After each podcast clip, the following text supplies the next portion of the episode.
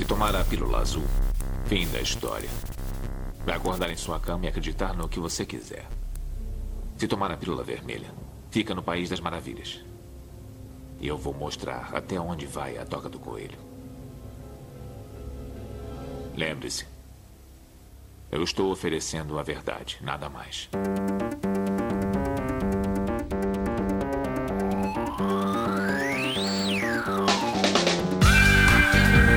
Magicando.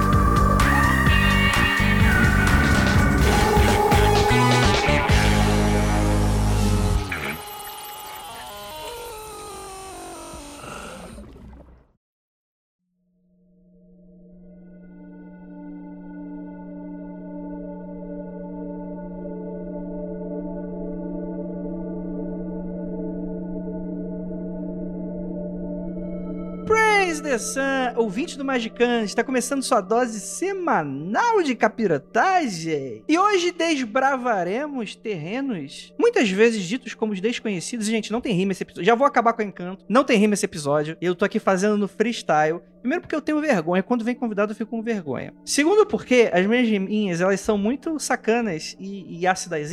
E talvez aqui como minoria, talvez eu leve um, um chute, talvez. Talvez eu seja... Partes do meu corpo sejam cortados fora até o final dessa gravação. Então estou extremamente assustado e temerário com, com as- todas as minhas partes. Espero sair inteiro. Eu sou Andrei Fernandes e hoje eu não vou falar de mim. Mentira. Claro que vai ter muita interrupção masculina. Vai ter. Vou explicar de novo. Vou repetir o que a mulher tá falando com as minhas palavras e falar que a ideia foi minha. Porque aqui é isso. É isso aí. O patriarcado. Mentira, gente. Hoje a gente vai falar sobre, afinal de contas, a gente já tem um episódio sobre a jornada do herói aplicado à magia. Que é um episódio que ele é muito legal. E que é colocado algo polêmico, uma afirmação polêmica, que é sobre a questão de como é encarado o gênero dentro da jornada do herói, afinal de contas. Se a jornada do herói, ela não precisa ter gênero. É tudo ali, né? É, pode ser homem, pode ser mulher, pode ser papagaio, periquito, pode ser qualquer coisa, segundo algumas pessoas defendem. Eu não sou especialista no tema, então dessa vez a gente vai aqui trazer um debate saudável, acalorado, muito gostoso e com muita vivência das pessoas maravilhosas que compõem não apenas o Magicando, como também uma convidada incrível. E para me ajudar temos aqui ela, nossa queridíssima Liv Andrade. Você pegou de surpresa, eu sempre sou deixada de por último. Isso é uma reclamação, é isso? Ou o RH tá ali, Não, é bicho, só um cuidado. fato. Estamos aqui, eu, eu tô com medo de você me fazer passar vergonha na frente da convidada. Porque eu, eu acho a convidada tudo de bom. Eu gostaria de Entendi. que ela tivesse uma impressão totalmente errônea sobre mim. Entendi. Lívia, você sabe muito bem que eu e você, nós temos a capacidade, total capacidade de fazer besteira sozinho e envergonhar por nós mesmos. Você não precisa Exatamente. essa Ninguém precisa ajudar a gente a fazer merda, não. É, a Exato. sozinho. Muito Exato. E a gente faz bem, bicho. Às vezes, pô, pô, parabéns, né? Isso aí, Andrei caprichou. Eu, eu na edição, então, bicho, o que sai de corte ali, eu falei, caralho, o Andrei tava muito louco quando tava gravando. Temos aqui também nossa queridíssima Juliana Ponzolaco. Mas é fazendo merda que se aduba a vida, não é mesmo? Exatamente. Então vou, vou trazer essa frase de efeito aqui, porque eu não tinha preparado nenhuma. Vou aproveitar o gancho e dizer que é fazendo merda que se aduba a vida. Exatamente. Olá, pessoal. Vocês estão bonzinho? Gostaria de lembrar também que cocô no sol fermenta, né? Também é um perigo que às vezes né, a gente tem que tomar muito cuidado. E outra coisa, Andrei, cocô explode. Se muito, ficar muito junto, muito fermentando, explode, querido. É mesmo? Rap- Opa! agora, agora, putz, agora me lembrei de uma história que eu nunca vou contar aqui. Temos aqui também nossa queridíssima Ananda Amida. Olá, gente, tudo bem com vocês? Eu espero que sim. Que ponto chegamos, hein? Pra onde o assunto descambou? Antes mesmo de começar. Aí, tá vendo? A gente é sem vergonha, Ananda. Não tem muito o que fazer. Isso aí, eu não me engano. Não tem o que fazer, né, gente? É isso aí mesmo. Exatamente, exa- eu não me engano. Mas o tema aqui é lindo. O tema não tem nada a ver com, com isso, não. O tema é bonito, é bacana, é que a gente gosta de dar. Enfim. E temos aqui uma convidada muito bacana, que eu tenho muito orgulho de ter aqui. É uma pessoa. Sabe quando tem a, a imagem daquele homem medíocre? Imagina um homem medíocre agora. Que a mulher vem com essa voz trovoada, o homem medíocre fica tremendo. Eu sou esse homem medíocre aqui. E temos aqui a nossa queridíssima Flávia Gazi. Olá, meu nome é Flávia Gazi, essa é minha voz de trovoada e eu também faço cocô. como? a- co- Como? Como? Sim, Gente, uma pessoa os tão perfeita dessa. no mesmo horário, Não é inclusive. possível. Não é possível. Tem um. Eu sou essa pessoa velha que ainda escuta rádio, né? E a rádio que eu escuto tem lá uma locutora de 500 anos, que é a, é a Luca Salomão. E tem um companheiro de, de rádio que diz que ela tem a voz da, de teta brutal. Aquela voz assim. blá, blá, blá, blá. É a voz da teta brutal, cara. Eu acho esse adjetivo é muito maravilhoso. Eu gosto teta brutal, que Eu fala assim uma também. voz bonita. Eu gostei, Flávia. Acho que você deve também colocar, tipo da Daenerys, a- coloca mais um título pra tua voz, assim. Tipo, Vai aumentando, né? é, Eu é. acho- E termina sempre com e eu faço cocô.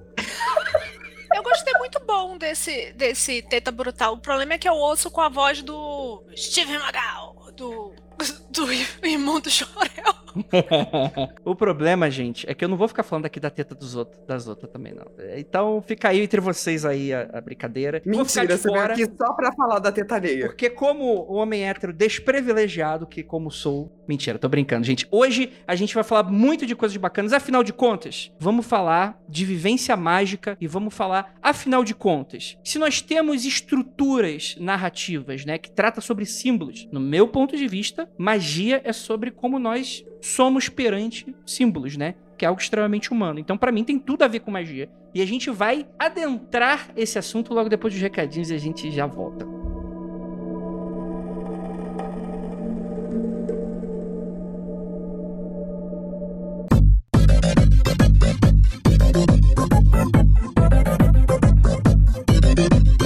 Chegamos aqui agora na área de recadinhos do Magicando, meu querido ouvinte. Esse episódio a gente gravou ainda no ano passado, então essa é a nossa última gaveta do ano de 2020. Mas é claro que pra você ele é inédito, né? Os apoiadores, alguns deles acompanharam essa gravação, não vai ser inédito pra eles, mas eu tenho absoluta certeza que escutar essa edição pronta, relembrar o papo, vai ser extremamente engrandecedor, não apenas para eles, como também para vocês. Então, eu gostaria apenas de deixar uma pequena mensagem aqui que eu fiquei extremamente feliz em fazer esse episódio. Não apenas pelo impacto que provavelmente ele pode ter em você que vai escutar agora, é, tenho absoluta certeza que você talvez repense um pouco das questões, né? É, a gente sabe que vai ter muita gente que vai torcer o nariz só, pelo, só de olhar pro tema, né? Mas vocês sabem que a gente não se importa com isso. O nosso público gosta de pensar que a gente tá atingindo um público que se importa, em primeiro lugar. Em segundo lugar, é um público que quer aprender mais. E em terceiro lugar, ele é um público que ele é legal e educado, né? E, e- e são pessoas de belíssima convivência. Então gostaria apenas de agradecer demais, não apenas a vocês que vão escutar esse episódio agora, que pra mim ele é completamente uma experiência pra você sair um pouquinho da sua caixinha, como também foi pra mim um, excelente aprendizado. Até peço desculpas se por um acaso alguns das minhas piadas ou trocadilhos acabarem, enfim, né, deixando um papo um pouco menos rico do que ele realmente é, né? Eu queria apenas deixar isso um pouquinho mais confortável pra todo mundo, não ficar aquele papo super carregado, né? Ao mesmo tempo agradecer a todo mundo que participou, né? Flávia, a Ju, a Nandinha, a Lívia, que foram de total importância pra gente construir esse papo, esse diálogo que foi extremamente rico. E, cara, não tem nem palavras para. Enfim, vocês vão escutar o episódio e tal, não sem mais delongas, esse recadinho aqui vai ser super curto. Apenas lembrar pra vocês que se vocês quiserem mandar e-mail pra gente, contato.magicando.com.br. Lembrando que magicando é com C e K, tá bom? É, se você qui- quiser deixar um comentário, essa semana a gente vai estar gravando o nosso primeiro Magic Coffee Break, né? A gente deve gravar ele na mesma faixa de horário que esse episódio estará sendo publicado, né? Então é capaz de você já ter perdido a gravação, mas só porque, enfim, a gente vai ler os recadinhos, feedbacks e qualquer comentário que vocês venham a deixar, a gente vai ler só mês que vem no próximo Magic Coffee Break, que é aquele momento que a gente tem um papo com vocês. A gente vai atualizar os momentos das férias e por aí vai. E lembrando que caso você seja curioso, quer saber, poxa, deve ser super divertido as gravações, eu sou curioso pra saber o que que foi cortado, o que não foi cortado. É, você pode avaliar, apoiar a gente financeiramente no apoia.se barra magicando com CK. Lembrando que a gente tem diversas, né? Você pode ajudar a gente com qualquer quantia, né? Apesar, de, obviamente, dos mimos que a gente oferece, esse valor, ele é pra ajudar a gente aqui na organização da casa, pagar quem tiver que pagar, servidor, os profissionais envolvidos aqui na produção da casa, né? A gente tem umas metas para serem batidas, inclusive umas metas pós-pandemia. Convido você a conhecer e, cara, é aqueles 5 reais por mês, tipo uma assinaturazinha. Cara, nenhuma revista hoje a assinatura é 5 reais, cara. É, é impossível. Aí alguém vai com certeza tirar da cartola uma, uma revista que às vezes é até mais barata. Mas enfim, eu não tô falando dessa revista. Tô falando que a revista é legal. É muito barato, cara. Você não sente e tal. Obviamente que caso você não tenha como, putz, a gente agradece o interesse e tal. E caso você tenha como, mas também não quer, não acha que é relevante ou acha que é necessário também, gente agradece também que pelo menos você tá baixando, que tá dando audiência pra gente, que também é super importante, tá bom? Então eu só queria deixar esse recadinho e espero que vocês adorem esse podcast tanto quanto eu gostei, quiçá mais. Então é isso. Bora pro episódio.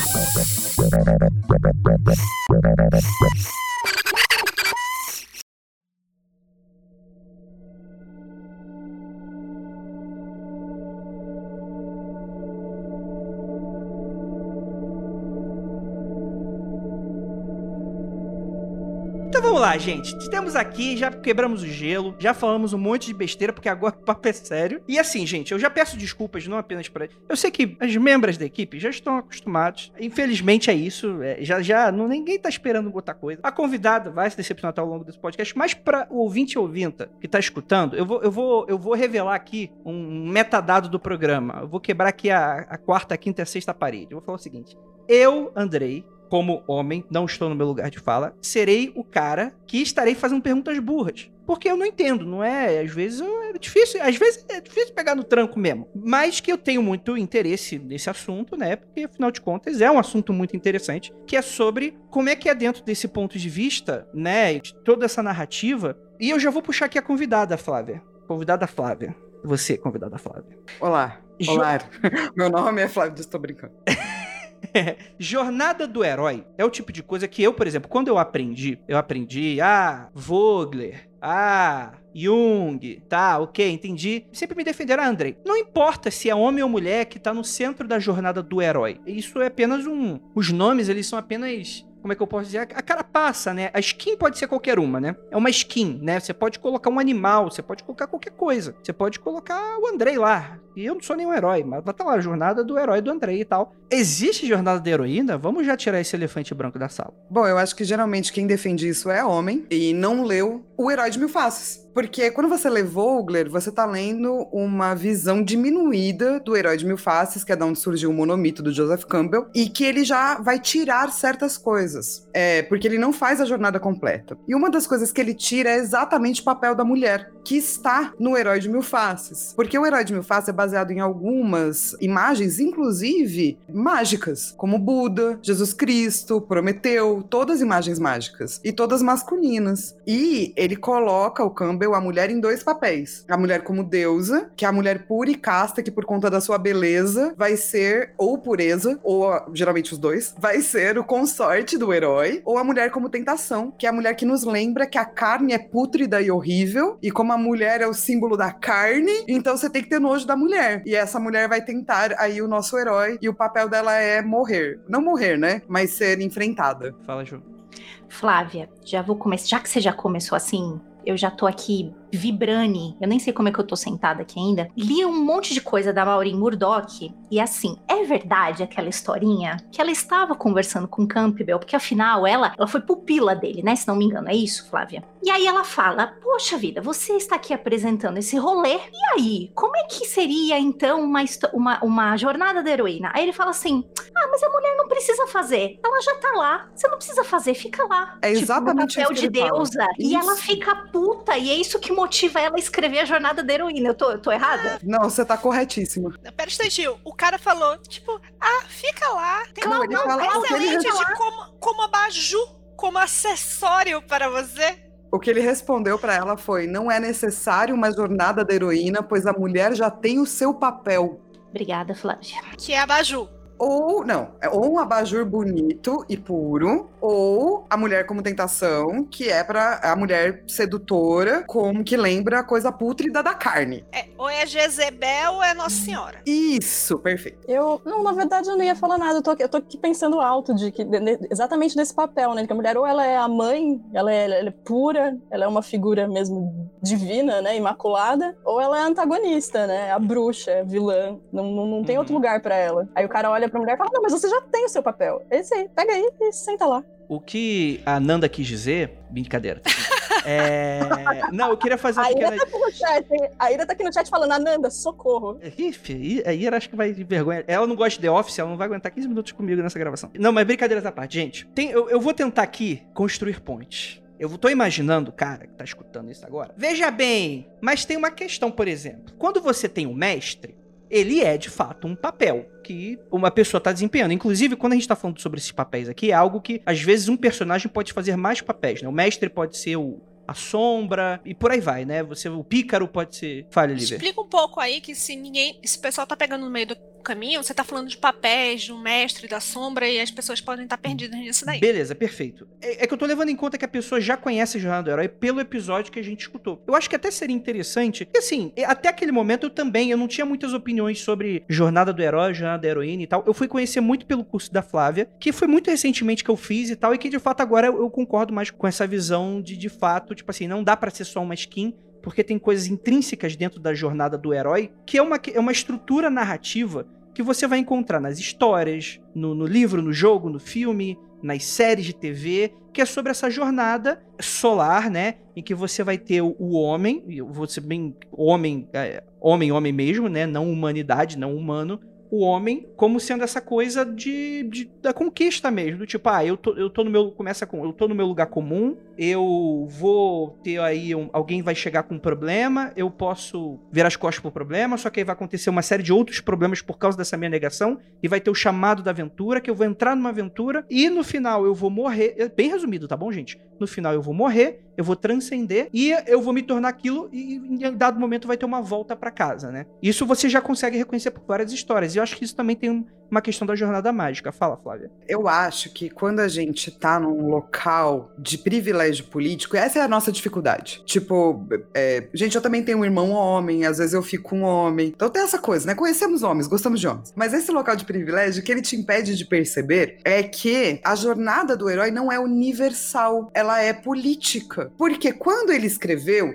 ele escolheu as jornadas que ele ia pegar, e são todas de homens. Ele escreveu de uma forma política porque o mundo é assim. Porque ele aprendeu isso em casa, porque ele aprendeu isso na escola. Não é, nossa, Joseph Campbell, como você é horrível. Não, é só do tipo, não é a solução. O que eu não gosto é quando a jornada do herói é colocada como uma solução mística para você fazer todas as suas histórias. Porque você. Porque ela não é universal. Da mesma forma da jornada heroína, ela é política. Da mesma forma de olhar de imaginário, é político, é tudo político. É a maneira como você decodifica o mundo. Eu acho que a única coisa que, que eu falaria é que antes de você ter um ciricutico quando ela fala política, mas é assim, tudo é político, tá, querido? Você não tem como tirar isso do. Se você vive em sociedade, eu acho que talvez se você viver embaixo de alguma pedra, dá para fazer alguma coisa não política. Uhum. Mas se você vive em sociedade, principalmente a sociedade atual, não vai dizer, ah, não coloca política na minha jornada do herói. É, e só para também. Volte três casas. E só também para complementar, a jornada do herói, a gente tá também falando sobre o monomito, que é, é, esse conceito dessa jornada cíclica, né? Que é presente em vários mitos. E o Campbell, ele faz meio que naquela, um pouco na moda de religião comparada, muitas vezes, né? Ele vai falando sobre tudo ser uma mesma história que é sempre recontada, né? E eh, depois a gente vai entrar nos meios mágicos, mas só pra gente ter um pouco desse debate sobre o que é jornada da heroína, porque acho que vai ficar mais interessante. Mas também que isso é muito usado do contexto mágico, porque, obviamente, né, tem gente que, que não gosta do paradigma psicológico, então talvez, beleza, vamos deixar um pouquinho de lado do paradigma psicológico de falar sobre Jung e estruturas, arquétipos mentais, etc e tal. Mas vamos lidar aqui. Quando você vai lidar sobre magia clássica, a gente tá lidando com vários mitos, né? Mito no sentido de, de, de daquele ícone, né? Da, daquelas histórias que vão influenciar e, e aquilo ali você vai tirar o, o, o teu o arcabouço para tua magia, para tuas questões, né?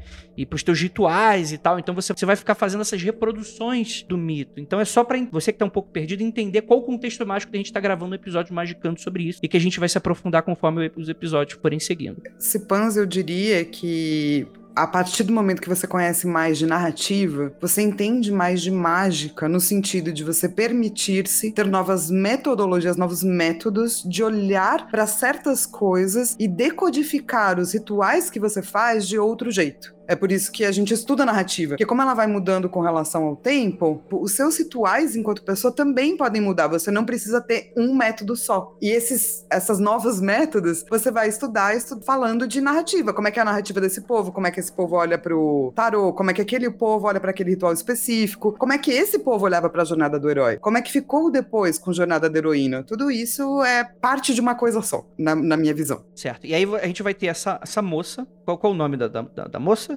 É... Maureen Murdoch. Ma Maureen Murdoch. Muito boa. Ela é a demolidora de papéis. Ela chega e. Gostar da referência, né? Olha só, Homem Nerd é tudo igual. Ela vem e ela, ela fica meio indignada com toda essa situação e ela propõe uma nova jornada. Beleza. Só que aí eu acho que a gente tem um. A gente tem dois. A gente tem muitos problemas, na verdade, né? Flávia, me corrija se eu estiver falando merda. Não é que ela propõe uma nova jornada, ela propõe a jornada da heroína. Sim. Não é, não, é, não é uma nova, ah, vamos substituir essa, não. Beleza, é. A dos meninos, dos meninos, das meninas. Tipo, não Ela estão. fala assim: já que é pra separar, então vamos separar. Vamos fazer o negócio direito.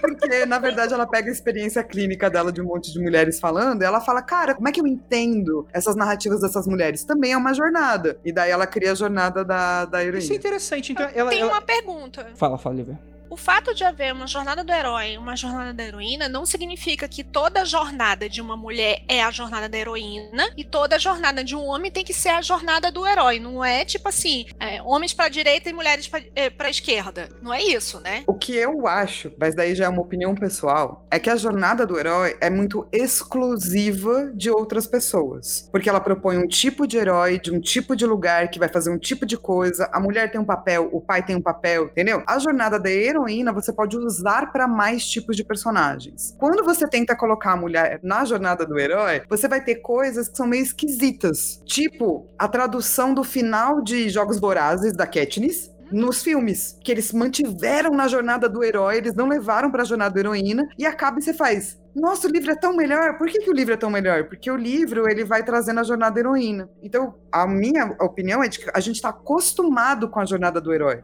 Isso não significa que ela é inclusivaça, assim. Eu acho a jornada da heroína mais inclusiva. assim. É, e e eu acho bom deixar claro que a gente não tá falando mal da jornada do herói necessariamente. Ela pode ser usada, isso, tipo, ah, você não é. Porque vai falar, ah, não, aí chegou as lacradoras pra falar que a jornada do herói tá errada, é a melhor, é a delas, é da Conchava. Não é isso, né? Pelo contrário, é não uma proposta. Cancelando, né? Não, mesmo porque eu tenho críticas à jornada da heroína, porque quando ela foi escrita em 1990, foi escrita para um tipo de mulher, que era a mulher de 40, 50 anos que estava no consultório dela, que tinha dinheiro, a mulher rica, a mulher provavelmente branca, não tinha gênero fluido, não tinha gênero, não tinha, não fala de trans. Então ela também sofre críticas por se focar em mulheres. Uhum. E as críticas eu também faria, tá tudo certo. Não, eu ia falar exatamente isso, que enquanto eu li as, as paradas para esse episódio, da mesma maneira que chegou um homem, né, com a sua cultura eurocentrada em algum momento e falou, Tó, temos essa caixinha da jornada do herói pela perspectiva dele de mundo, né? A Maureen Murdock também não estava imune a isso, né? Ela tinha a perspectiva dela de mundo, né?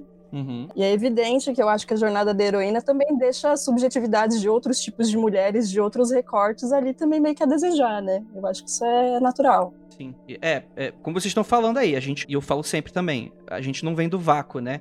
E porque, tipo assim, tem muita gente que reclama que o mundo tá muito. Tá, o mundo tá muito fresco. Todo mundo é muito sensível. Mas tu propõe a nova jornada e aí ah, meu Deus do céu, estão destruindo o campo. Meu, meu Deus, tadinho do campo. Eu, tadinho, eu vou lá no túmulo dele deixar umas flores. Calma, gente. É só uma conversa, tá bom? Teu pinto não vai cair.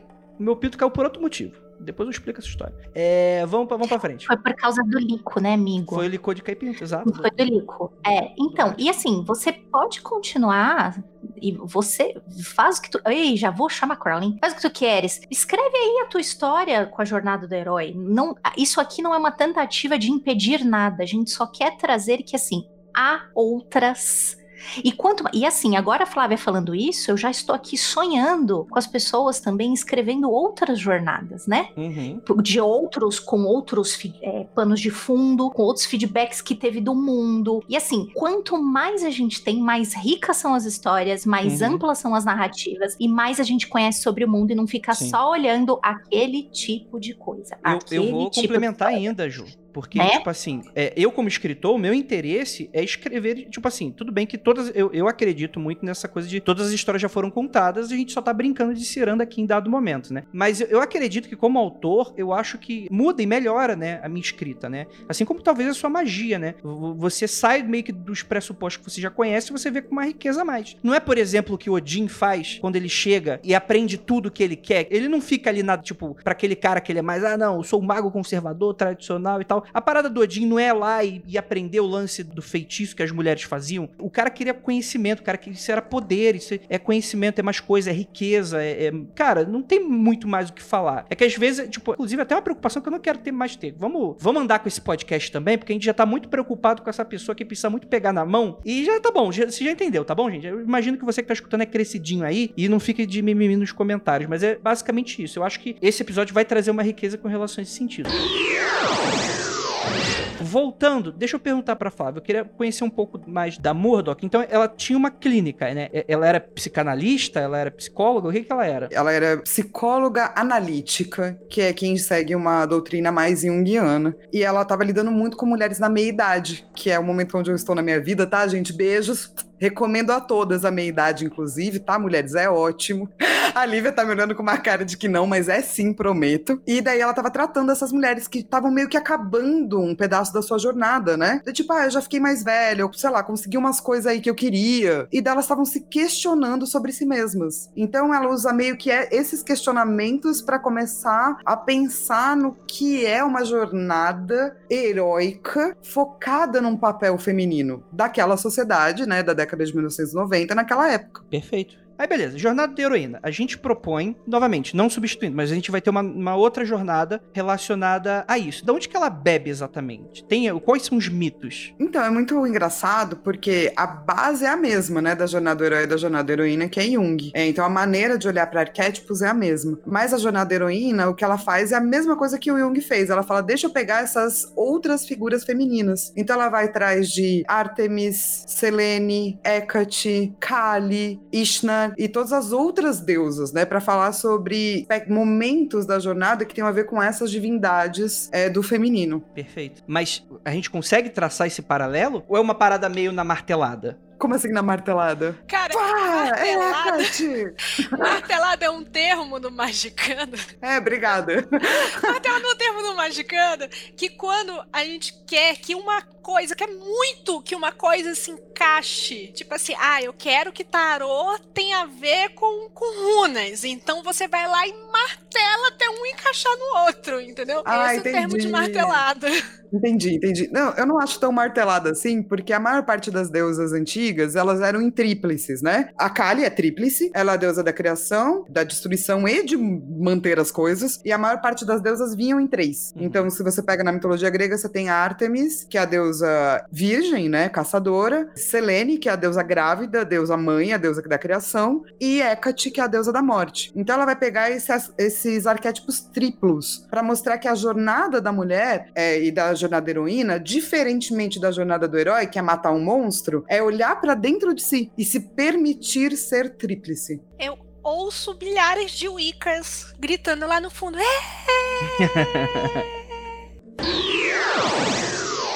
A gente vai falar um pouco das etapas da, da jornada, a gente pode entrar nisso daqui a pouco, mas deixa, deixa eu fazer uma pergunta que ela, que ela é muito sincera, assim, tipo, há problema na mulher fazer a jornada do herói? Eu vou explicar por quê e por que que a Maureen Murdoch diz. Porque ela diz que assim, a mulher na nossa sociedade, ela tem a tendência a tentar se encaixar no universo masculino, porque ela é o que um homem não é. Ah, um homem é forte, a mulher é fraca, um homem é racional, a mulher é emocional. Quando você começa a entrar no mercado de trabalho e a tentar realizar coisas, você tá sobre o âmbito e o olhar masculino. Como você nunca é um homem, você não será aceita. Ponto final. Então, tentar fazer a jornada da heroína e só a jornada da heroína, é, não tentar voltar pra si, você tá tentando ser aceita ainda por um universo masculino que não lhe cabe. A medida vai te causar sempre insegurança, síndrome do impostor, medo de ir pra frente, medo de ficar parada. Você vai ter que ser sempre a melhor, a maior, a porque para poder competir com o universo masculino. Então, é, o que ela propõe é exatamente isso. Essas mulheres que estavam no consultório dela fizeram a jornada do herói e estavam horríveis. Não tinha resolvido, porque elas dentro do universo masculino não se resolveram, porque elas não vão se resolver dentro do patriarcado. Um- nenhum homem vai e nenhuma mulher vai, mas especialmente uma mulher. Um homem porque ele tem que lidar com si, com as suas masculinidades, ele não quer ser masculino tóxico, mas ele acaba tendo que ser no patriarcado. Uma mulher não é um homem. Então o papel dela na sociedade patriarcal é diminuído. Então se ela tenta ir lá e vencer como um homem, como um herói, ela vai terminar a vida dela o quê? Frustrada, triste. Eu fico imaginando, é, por favor, me deem um coice se for, for necessário. Eu fico imaginando, por exemplo, é, vamos pegar imagem de mulheres poderosas na vida real e tal. Vou te cortar. Perdão. Poderosa. Já come... Vamos, já vou jogar um problema. Poderosa aos olhos de quem? Isso que eu vou jogar. Por exemplo, vamos pegar aqui uma pessoa que tem problemáticas, questões políticas e tal, mas que foi uma pessoa reconhecida dentro desse universo do patriarcado.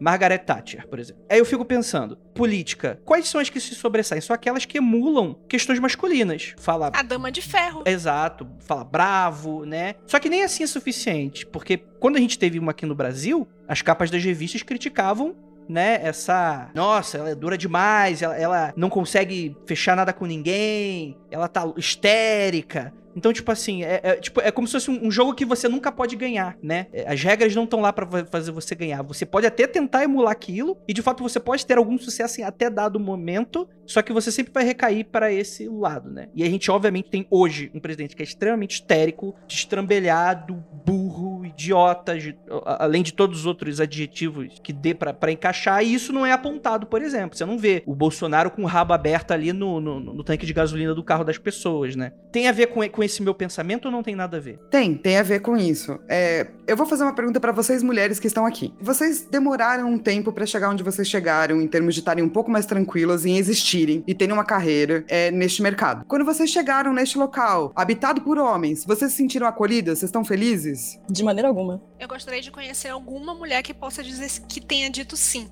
Essa é a tua pergunta, por quê?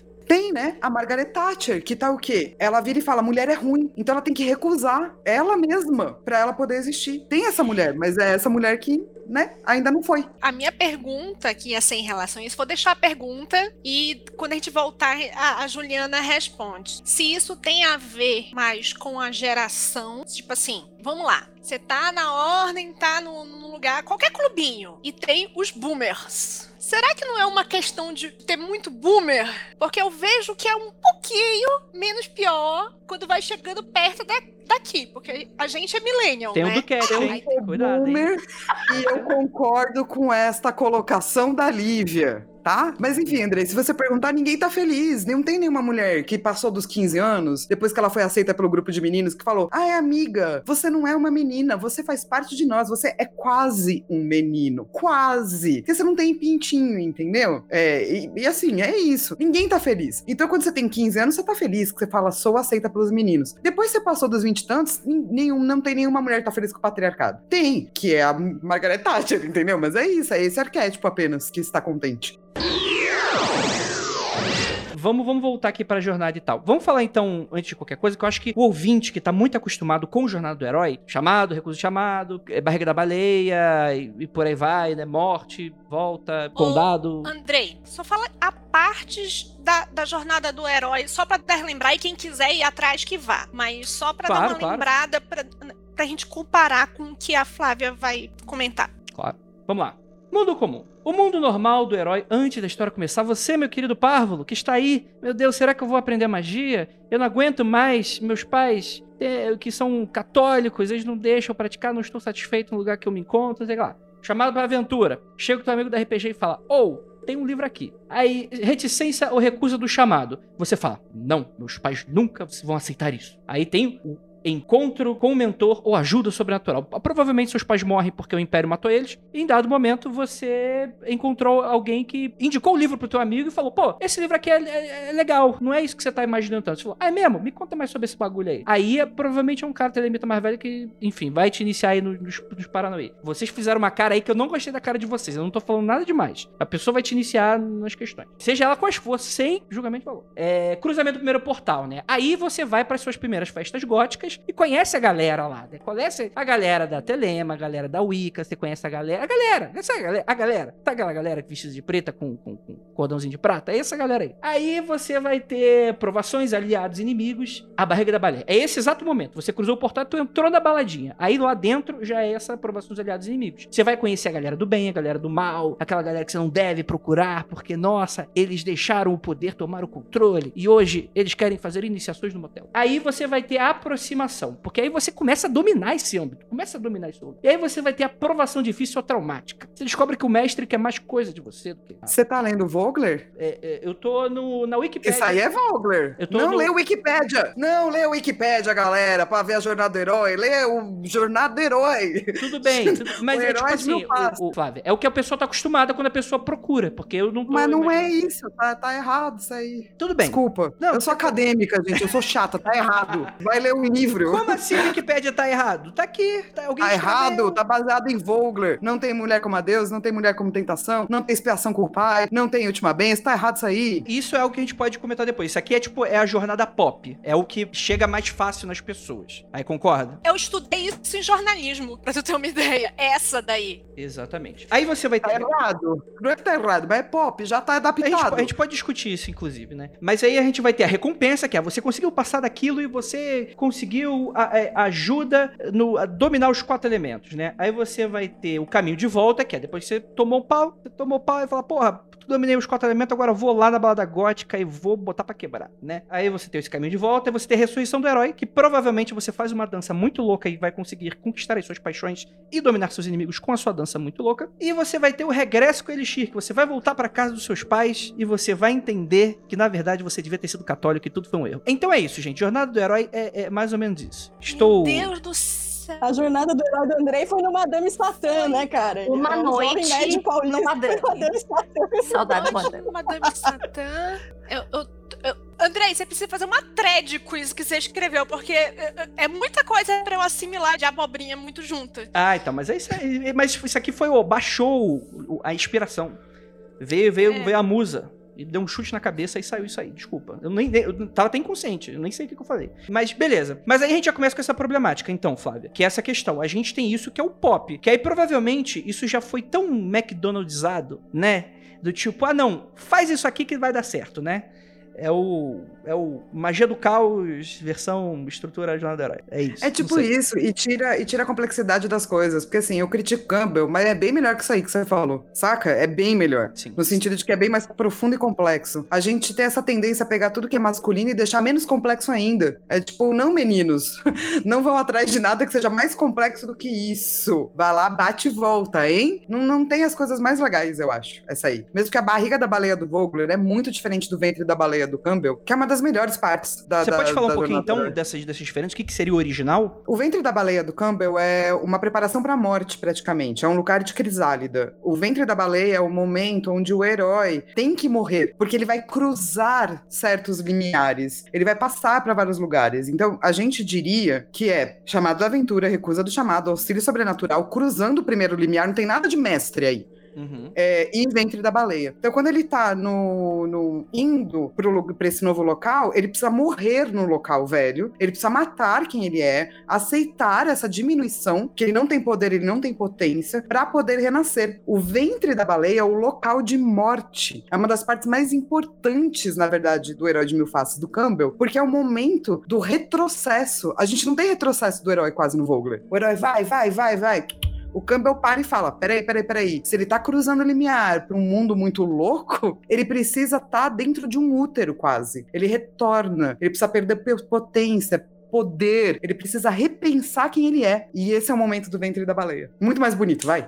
Sim, com toda certeza. É, é, é aquele momento do filme, né? Que você vai ter, né? Que, o- que que o herói às vezes morre simbolicamente, mas às vezes até morre literalmente, né? Sim. E vai ter o retorno dele como uma divindade, praticamente, né? Que ele vai ter entendido a Matrix, né? Tem que, mas tem que querer, entendeu? Fazer essa viagem. Querer fazer essa viagem tem que aceitar um pouquinho essa morte. Se o herói não aceita essa morte, como é que ele vai renascer? E esse é o problema da jornada do Vogler. É que ela propõe uma jornada mas pra masculina, né, do herói, onde o cara só vai, não tem nenhum momento que ele passa mal, não tem nenhum momento que ele morre. Não pode, cara. A melhor parte é essa. É uma coisa muito que lembra, é assim, eu gosto muito de ficção científica. Então tem um determinado momento de, de ficção científica que tem, eu não sei como é que fica a tradução, é um homem competente, porque em inglês competente é aquela pessoa que consegue fazer de tudo e não o competente em português, né? Assim, é o cara que só vai, é o heróizão, aquele herói clássico, louro, a lá Homelander, né? É exatamente o que o Homelander é a, é a crítica. E essa McDonização da jornada do herói só faz a gente pensar nesse. Só cria heróis assim. Só cria heróis louros altos e com. A, eu, eu tô pensando numa coisa meio frazeta, sabe? Aquele cara com a espada pra cima, mulher abraçada na perna, assim. Quer dizer, até a jornada do herói já foi Pasteurizada. Ele se tornou mais patriarcal de um jeito muito ruim. Pensa no Wang. O Wang faz a jornada do herói. Olha que boa a jornada do herói. Que é uma jornada discutindo coisas que não são só ele ser muito foda, saca? Eu ia falar desse rolê que a Flávia tava falando, né? Do, de estar no útero é, da baleia, enfim, é, da dificuldade que o homem tem mesmo, enquanto papel, de se reconhecer como frágil, né? De, de parar e fazer um balanço de tudo que ele é e dar dois passos para trás para pegar impulso, né? E continuar sendo. E como isso é prejudicial pra gente, tentando emular também o comportamento, né? Masculino que o patriarcado impõe. Porque a gente também fica nessa, né? De perfeccionista, não posso falhar, não posso falhar, eu não posso demonstrar fragilidade. Acho que pra gente ainda é mais prejudicial, né? Porque se a jornada do herói já não, não, não dá conta das nossas subjetividades, a gente entrando de cabeça de. É, meu, é só ladeira abaixo, assim. Só isso que eu tô pensando agora. Só ladeira abaixo. Só ladeira abaixo eu penso o seguinte: na realidade, a volta ao útero, ela não é uma fragilidade, velho. Tu tá se preparando para ficar forte de verdade. É lá naquela caverninha oca, desgraçada, que você olha e você fala assim, mano, tá tudo escuro. O que, que eu faço aqui com os meus pensamentos? Uma coisa muito complicada, né? Você ficar sozinho ouvindo seus pensamentos. É dali que a gente realmente sai mais forte, porque você. Não é assim uma questão de prudência. Ah, para isso a mulher. É... Eu já ouvi muito dizer assim, outras pessoas falando sobre essa parte da jornada do herói barra da heroína, falando assim: ah, mas pra mulher é mais fácil porque a mulher tá acostumada a ser prudente. O que é estar acostumado? É porque a gente foi, em algum momento lá, bastante para trás, é, ensinada de que as mulheres é que devem ser prudentes e os homens são aqueles que se atiram dos precipícios para ver no que, que dá, porque isso é coragem. Gente, coragem é saber a hora de parar e ter prudência para não se foder, né? A gente vê tanta gente se fudendo animalmente porque não tem esse lance de, né, de, ó, agora é a parte onde eu vou, eu preciso parar, analisar tudo isso que veio até aqui para o próximo passo que eu dar não der em nada, porque eu fiz uma puta jornada até a, a, a baleia, o útero da baleia. É uma jornada longa, não é curta. Então você precisa ser prudente, entre aspas, senão você jogou tudo fora, você vai morrer de verdade, você não vai voltar, né? Eu, é por isso que eu ficava assim, meio tipo, oi, não é isso não, cara, não fala isso não, porque não é isso, né? É meio, sei lá, eu não sei se já ouviram isso também. Se você quiser um exemplo visual do que a Juliana está falando, é só você colocar por que os homens morrem mais cedo, ou por que mulheres vivem mais. E você coloca GIF e você vai ver um milhão de memes explicando, tipo, que sim, as mulheres foram ensinadas a serem um pouco mais sensatas, mas foi, é uma questão de ensino. Eu só queria dizer, Ju, que eu acho que é muito importante a gente lembrar que quando a gente olha para a jornada inteira, a gente sabe que vai morrer e renascer. Mas o passo que você tem que dar para certas coisas suas internas morrerem, você não sabe se você vai sair de lá bem. É o passo de quando você tá fazendo um ritual que você não conhece, de quando você começa a fazer terapia. Todos esses passos você tem que aceitar sim um pedaço de morte. Porque a maneira como você vai renascer, a maneira como as coisas vão acontecer no material é diferente da sua cabeça. E você não controla tudo. Então é sempre importante lembrar disso, porque senão a pessoa acha que ela só vai né?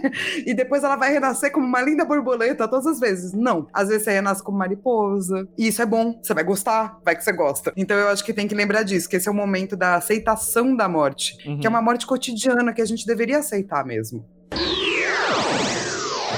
Agora, acho que a gente já falou o suficiente da jornada do herói. Vamos partir para a jornada da heroína. Quais são esses passos? Até onde isso vai? O que que se torna no final? Você pode falar pra gente, Flávia? Eu acho que é muito complicado falar dela completa, porque diferente da jornada do herói, ela não tem só passos, ela tem passos e subpossibilidades para cada passo. E ela não funciona de um jeito linear. A heroína pode passar por vários pontos ao mesmo tempo, ela pode começar do meio e pro final e pro começo. Não é tão linear quanto a jornada do herói eu acho que é importante a gente falar de jornada do herói, porque assim, o tempo todo que a gente tá falando de jornada do herói, a gente tá falando de como esse herói ia ficar forte para enfrentar algo externo. A diferença maior da jornada da heroína é que é uma história de busca por identidade. O monstro importa menos. O que importa é o interno. Então, se você pega filmes que seguem a jornada da heroína, é, tipo Capitão Marvel, mano, o brozinho lá, o vilãozinho da história, importa menos. Ela destrói ele rapidamente se ela puder, se precisar. O que importa é a jornada interna. Acho que essa é a primeira diferença crucial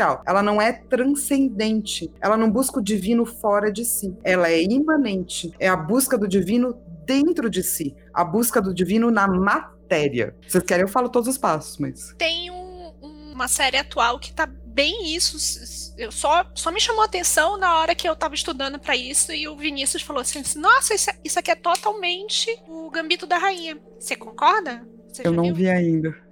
Dá uma olhada, é bem bom, apesar de ser subxadrez. Ah, olha aí a, a, jogadora de Magic falando sobre a chatice do jogo dos outros. Tá, mas eu entendi. Mas, por exemplo, numa jornada mágica, isso. Gente, novamente, pergunta burra pra. Enfim. Isso não dá um problema, porque, por exemplo, se não é uma jornada transcendente, isso tem a ver com magia? Porque transcendente não é algo que vem de cima, não é algo que não é sagrado, não é aquilo que não tá na matéria, que é a matéria suja e safada.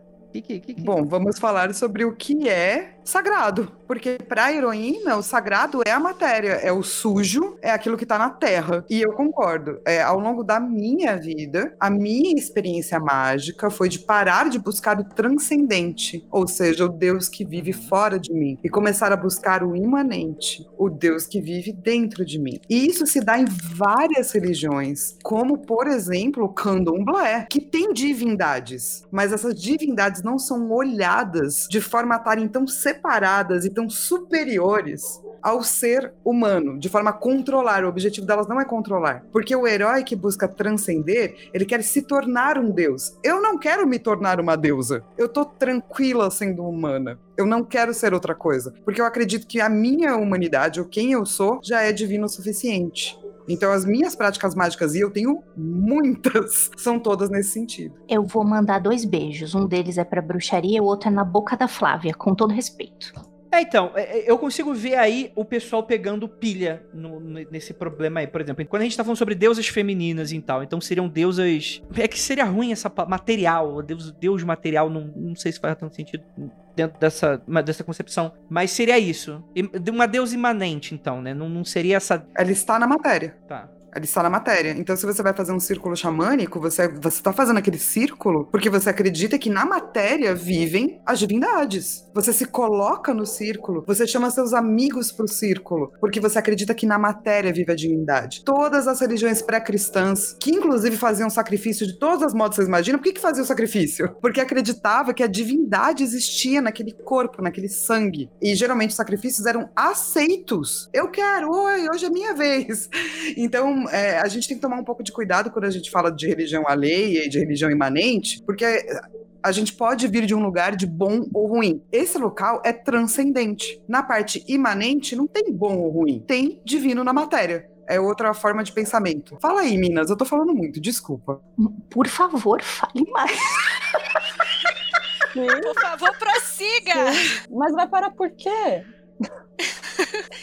Não, o pessoal tá falando aqui, ah, não sei o que, eu tô arrepiada, não sei o que, eu tô assim, gente. Mas, é, Flávia, mesmo não sendo uma coisa linear, dá pra dar uma coisa mais simples pro pessoal entender. Um rapidinho? Que, é, só pro pessoal entender como é Então, diferente uma coisa da outra. Um rapidinho. A primeira parte da jornada do feminino, ou a dita primeira parte, que você pode estar em qualquer momento, é a heroína se separa do seu feminino, que ela descobre feminino ruim, masculino bom. Daí ela fala assim: o que, que eu quero ser? Masculino! E daí ela se separa, fala: minha mãe, minha mãe é ridícula, tudo que a minha mãe me ensinou ridículo, gosto mesmo do papai. E daí ela, tudo que o papai fala, ela fala: papai, papai feliz. E daí ela fala: deusa tipo Kali, deusa da criação, da destruição. Imagina, sou nada. Eu sou apenas uma ótima pessoa, eu tenho só parcelas boas. Eu não tenho parcelas ruins, porque, né, eu não posso ser tríplice. Eu posso ser ou boa ou ruim, tá no dual. E daí, pra isso, ela se identifica com o masculino, fase 2. Ai, tô aqui cercada de meninos legais, eles fa- falam que eu sou uma deles. One of us, one of us. E daí a, a, a figura da heroína fala: Yay,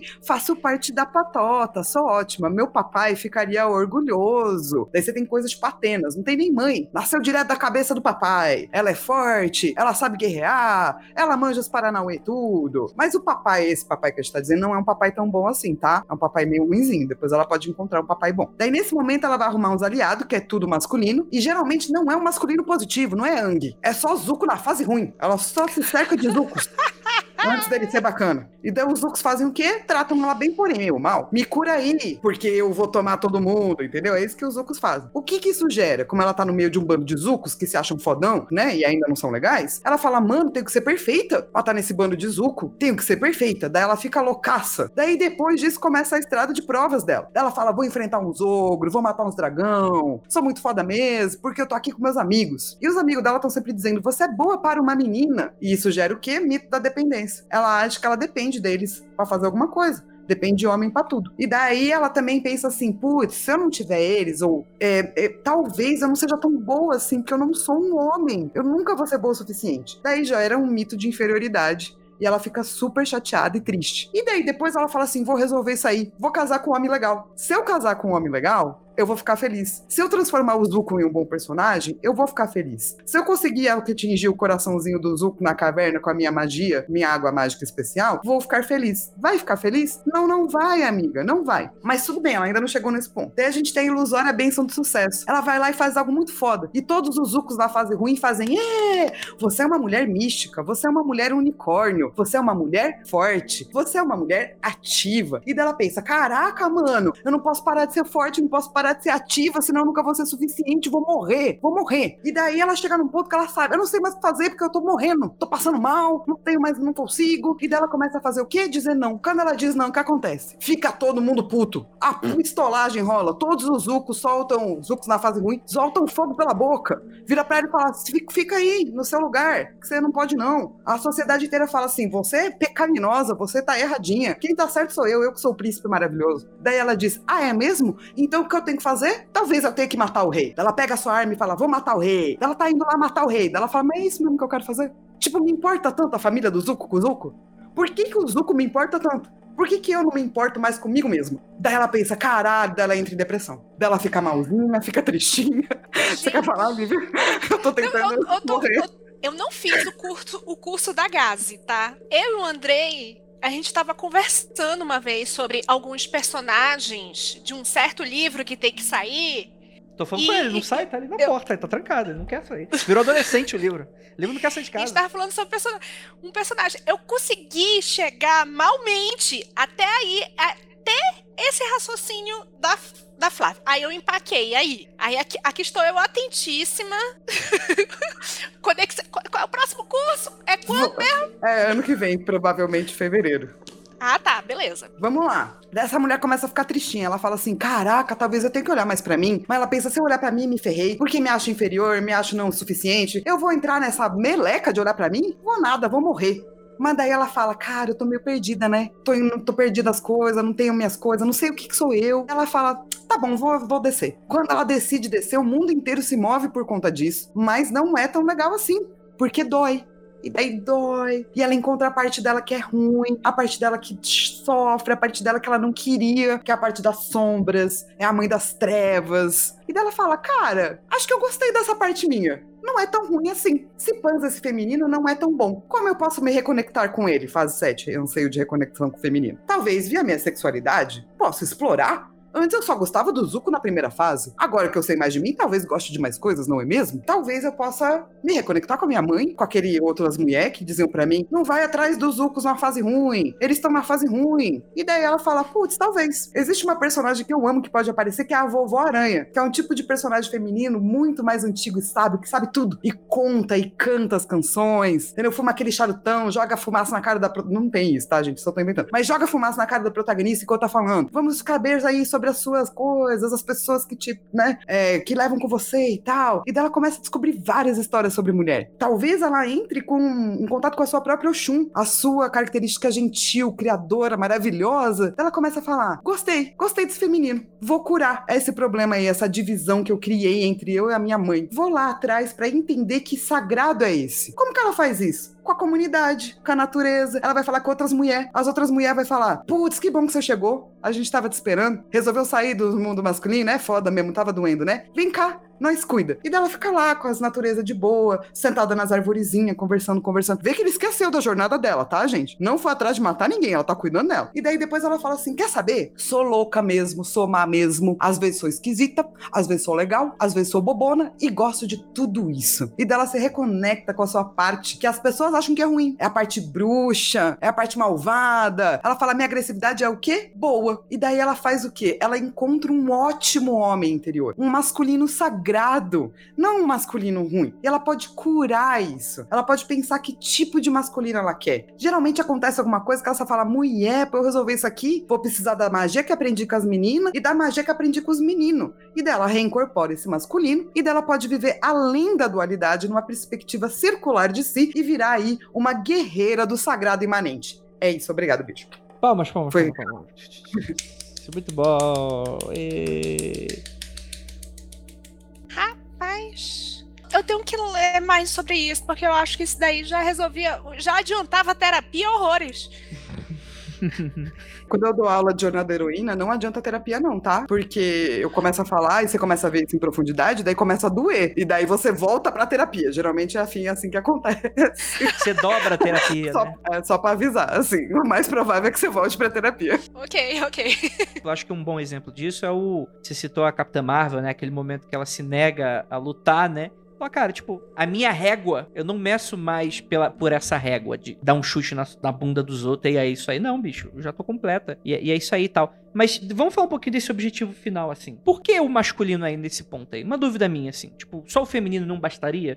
Nesse, nesse caso. Tava feliz até aí. Colocou masculino no meio, parece que vai. o caldo A gente é complexo, a gente precisa retomar o sagrado masculino, que é o sagrado mantenedor, que é um bom sagrado masculino. Meninos precisam retomar isso e a gente também. É, a gente precisa desse masculino na gente. É, mas não é um masculino patriarcal, é um bom masculino. Oi, Gil, oi, Gil. Flávia, deixa eu te contar um negócio aqui. Entende? Cai um botão. Tuque. Uma vez eu falei nesse programa que eu tinha sérios problemas com práticas mágicas que só, le- só levavam em conta forças femininas, por- justamente por isso que você tá falando. Que eu achava que a gente tinha que pegar, transformar essa coisa ruim que a gente tem, transformar num negócio legal e fazer as coisas funcionarem juntas. Mulher, tomei cada pedrada. Mas, que bom Ju, que você tá falando isso também sabe aqui, que eu sabe? Eu, eu entendo porque a mulher tá tentando se proteger. Eu super entendo. Quando a gente Sim, fala de reincorporação sim. no masculino, todo mundo pensa, ah, mas não, é esse masculino, não é esse Sim, masculino. não é o zoado, né? E assim, gente, eu vou fazer 40 anos, eu não sei nem se eu sou mulher ainda. Vocês já têm certeza? Porque assim, se vocês têm certeza do gênero de vocês, eu não sei que mundo vocês estão vivendo, entendeu? Acho que, é, não sei, é posso estar falando besteira também, mas acho importante frisar que é, quando a gente está falando de papéis masculinos e papéis femininos, arquetipicamente falando, não, porque eu acho importante às vezes a gente frisar esse tipo de coisa, porque uma figura arquetípica ela não é homem nem mulher, ela é uma figura arquetípica masculina e feminina. Uma deusa, ela não é mulher nem homem, ela é deusa, uma figura arquetípica feminina, né? Inclusive, Jung ele trata muito sobre isso, né? Anima e ânimos, né? São, são contrapartes suas, né? E que você, quando maltrata um, começa a dar uns problemas, né?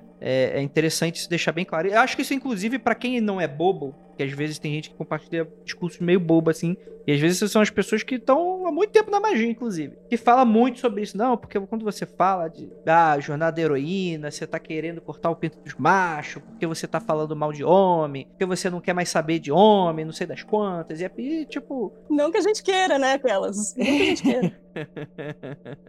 e tal, mas eu acho que isso, isso é importante ser colocado também, né? Mas isso é muito complexo. Gente, isso é, isso é tão complexo, né? Isso é meio. É, sei, é tipo. Quero o meu cobertor, não sei o que, que tá acontecendo. É. Quero minha mantinha.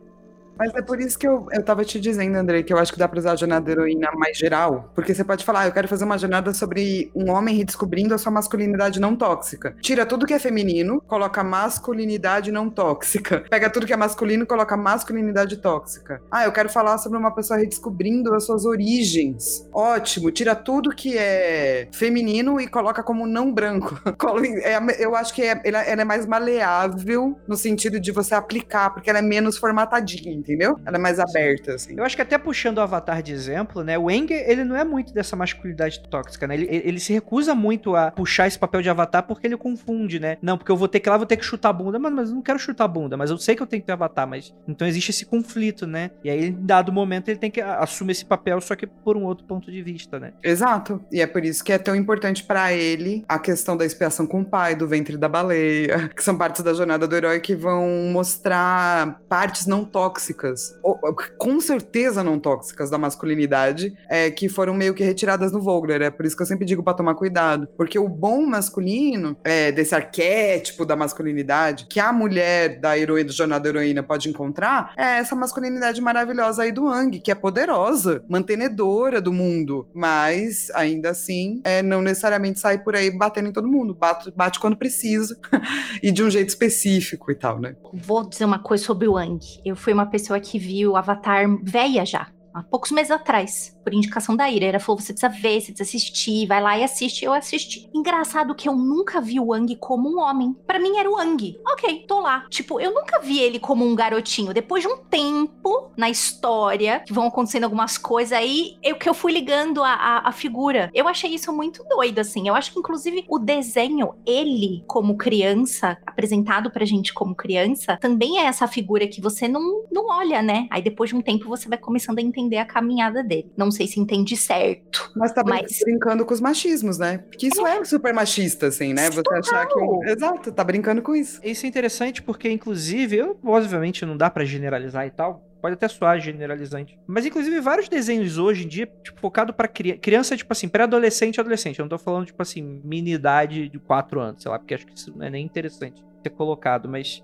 Eu vejo muitos desenhos hoje novos que, tipo assim, estão buscando fora desse rolê e tal. Enquanto que nos pessoa- coisas para adulta, como é algo que é- tem muita resistência, vai ser buscado outra coisa, né? Vai pelo arquétipo da mulher guerreira, né? Que é, que é esse arquétipo da mulher que vai tomar pra si, tipo, é um homem, só que ele tá com um fuzil na mão, ou tá com uma lança na mão, e é isso aí. É o jornada do herói, só que tem uma mulher lá. Mas quem tira isso muito bem de contexto e faz de um jeito muito legal é a Xirra, Xirra Nova. Então, que é, que é desenho, né? Acho que, acho que criança e adolescente lida muito bem com isso. A She-Ra, Steven Universe, vários desses desenhos rediscutem muito esse papel do tipo assim, cara, é pra eu ir lá e dar uma. Tipo, cada vez menos você vê esses desenhos meio Ben 10. Né? Não é que, tipo assim, ah, daí tá lacrando. Não, não é exatamente uma crítica e tal, mas, tipo assim, eu acho que é interessante você ter novos olhares com relação a isso. E eu acho que a, próxima geração, que inclusive é algo que. A pessoa fi- finge que tá puta, mas ela fica chateada, magoada, então ela quer extravasar isso na gente. Quando a gente fica falando de brincadeira mal do boomer, né? Que a gente fica, ah, boomer isso. Aí, aí, Lívia, veja bem, porque foram os boomers que construíram o computador que você está usando. Eu venho esses comentários assim, super ácidos. É, eu sou boomer. É, é, é, quando eu cheguei aqui era tudo mato, tudo mérito dos boomer. Mó mentira, né, gente? E eu, Nossa, fico, que vergonha. e eu fico, e eu fico às vezes triste, sabe, sabe, Flávia? Porque, tipo assim, eu tomei muito pra mim. Isso, obviamente, não tô falando, ah, o Andrei tá certo, ou outra pessoa tá errada necessariamente. Não é, não é sobre isso. Mas, tipo assim, eu fico meio triste porque, tipo assim, é- é-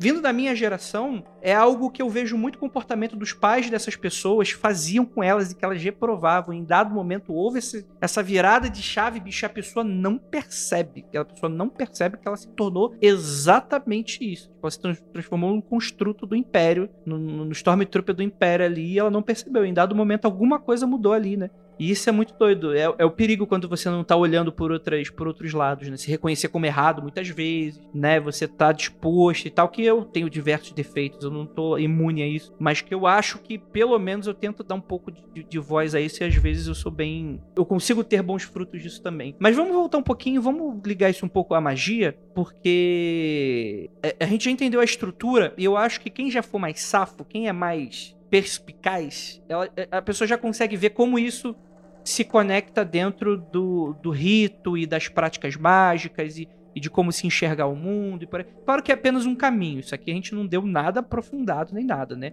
Mas como é que vocês veem isso no meio mágico ali? Você, Flávia, eu vou puxar isso do, do xamanismo mais, só que como você já deve estar com pouca saliva, porque você só falou verdade aqui, muita verdade, vou puxar para as outras meninas. Em algum momento vocês perceberam, assim, que tinha alguma coisa de errado da maneira como vocês praticavam, ou da maneira como vocês enxergavam, e que isso precisou mudar em vocês? Bom, vou falar um pouco da minha trajetória, tá? Eu vou tentar resumir. Eu sou filha de mãe católica, catequista, já falei isso aqui inúmeras vezes, né? Fui criada dentro dessa doutrina.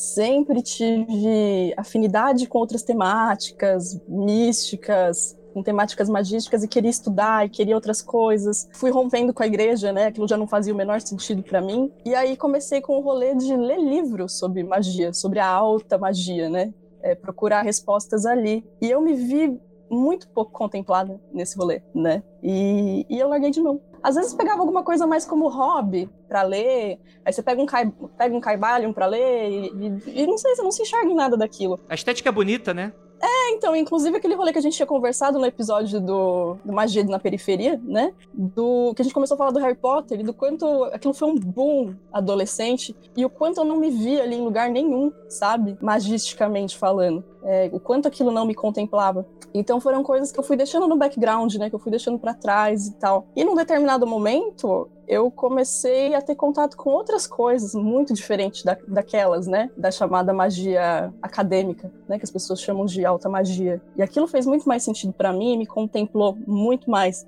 No meu recorte, né, enquanto mulher, não branca, periférica. E eu achei engraçado quanto isso também me trouxe um resgate que eu nem tinha mais na memória, que é um resgate ancestral da linhagem de, das mulheres da minha família, que são rezadeiras, benzedeiras e herbalistas, que é uma coisa que, tipo, pra mim, já estava esquecido na memória. E trouxe tudo isso à tona, e a partir do momento que eu comecei a ter esse resgate, ter contato com isso, meu, a parada deslanchou de uma maneira muito doida, assim, de uma forma muito muito espontânea, né? Então hoje, assim, eu acho importante, eu leio muitas coisas da magia acadêmica e gosto, e hoje eu consigo fazer muito melhor esse meio de campo, é, essa transição, né? Transitar entre as duas coisas do que era anteriormente, a partir do momento que eu peguei daqui, peguei dali, consegui amalgamar isso tudo e criar uma terceira coisa que eu consigo passear muito melhor entre ela hoje em dia. Assim. É, trazendo muito do que Flávia já falou aí, linkando com esses passos da jornada da heroína, eu me toquei em dois momentos muito distintos. Porque eu não desisti no primeiro, mas eu desisti no segundo. Também já falei, às vezes os ouvintes vêm e falam assim: Juliana, você já contou essa história 15 vezes. Aí eu peço desculpa, desculpa, eu tô ficando velha, eu esqueço que eu conto. Mas eu desisti da magia e eu voltei depois. Então, assim, a primeira coisa não me fez existir, mas a segunda fez. A primeira coisa foi o seguinte: muito parecido com isso que a Nanda falou, foi o momento em onde eu comecei a ler a bibliografia básica, entre muitas aspas, e eu perguntava para pessoas: não tem livro de mulher falando isso? Não tem autora mulher?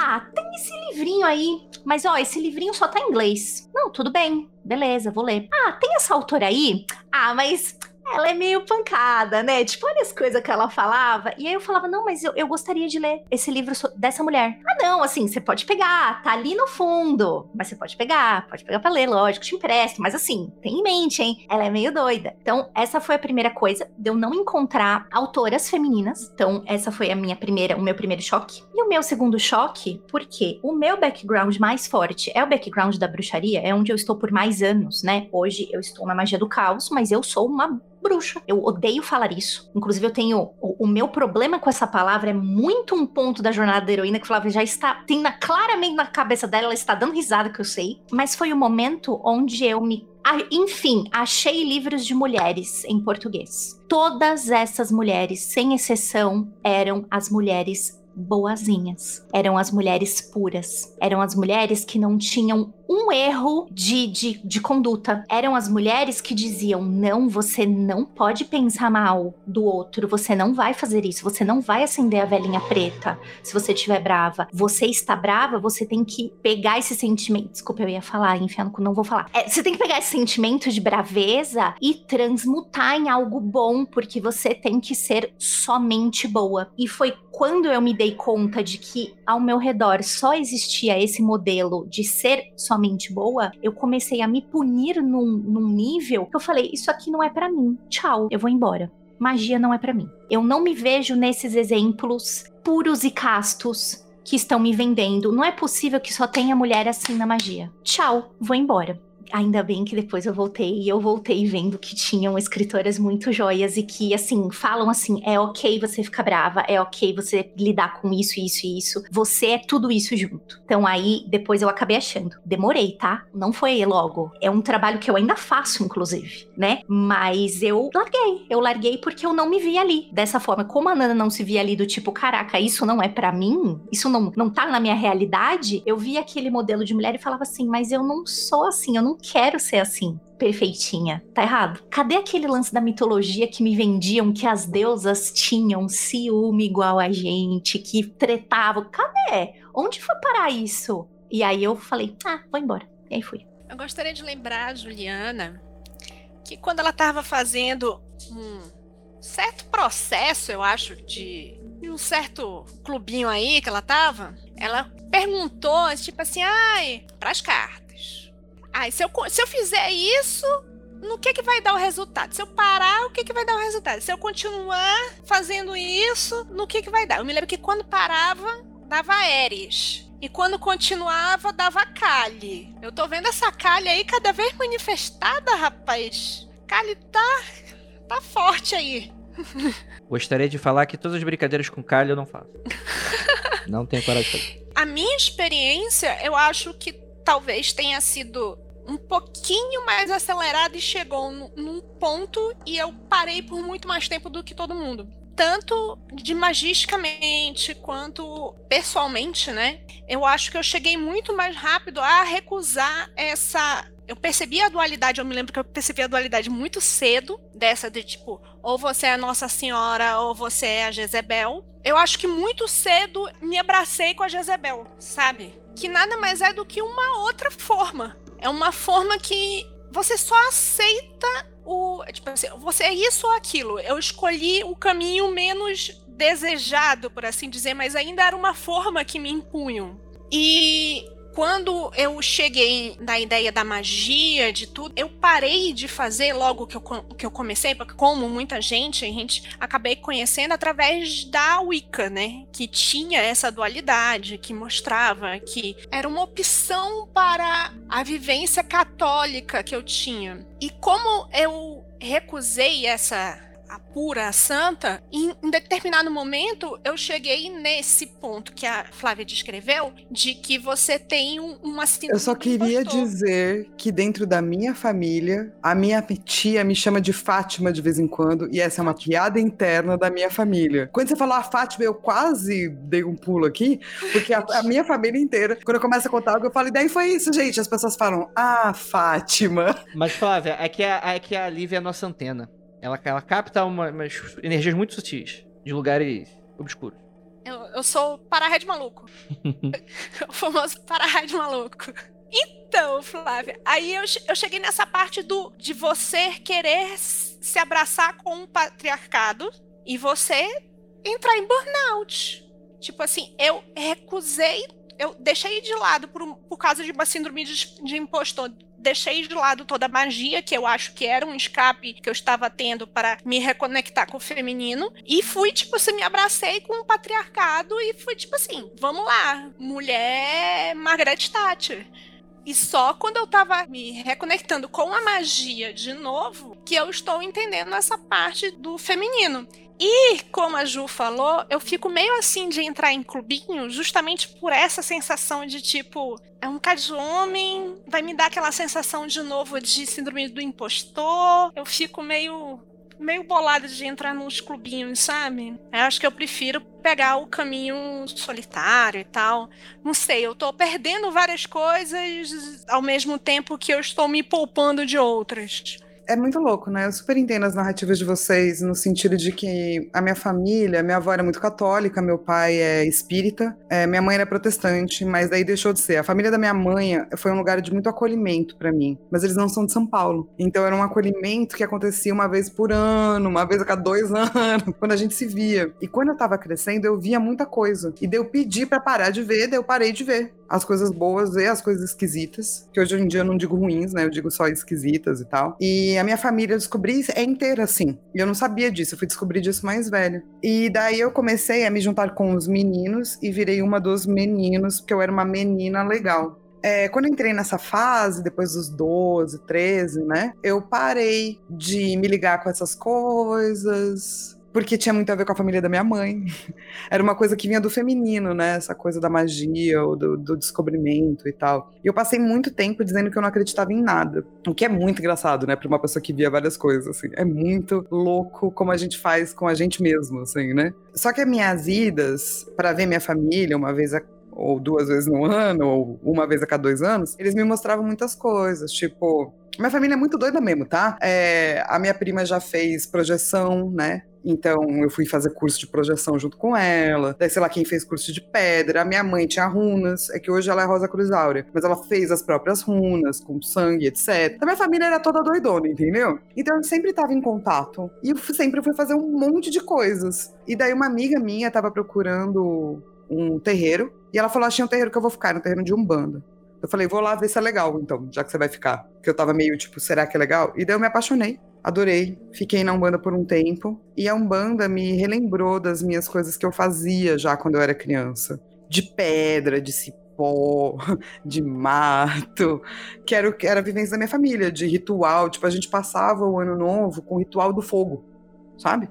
Então era todo mundo ao retorno da fogueira, fazendo ritual do fogo. Era outra, era outra realidade, assim. E daí eu voltei a estudar com a minha tia, porque minha tia é mestre xamã de vários tipos e formatos de xamanismo. Eu tenho uma vivência xamã muito acadêmica, no sentido que eu sou pesquisadora, eu não consigo, sabe, não acadêmica. Eu entendo que a Nanda tá dizendo que é um lugar muito de. E não é isso que eu quero. Eu sou a pessoa chata da academia, tá? As pessoas me maltratam na academia porque eu não sou essa pessoa. Eu acredito, pelo contrário, que as coisas você passou mocota estudando, você deveria contar para os outros aquilo que você estudou, aprender com os outros, criarem coisas novas e pá. Mas enfim, como eu sou uma pessoa meio pesquisadora e eu não sou muito fã de Jung, eu, é, eu tenho uma maneira de olhar para xamanismo, daquilo que eu aprendi, misturando com bachelar, que é o que eu gosto de estudar. E é por isso que eu nunca vou parar num grupo. Eu não quero entrar num outro grupo, desculpa, meninos, que tem vários meninos, ou que já tem uma forma de estudo, porque eu não concordo muito com essas formas de estudo. Tô velha, tô chata. Então eu abri meu próprio grupo de xamanismo,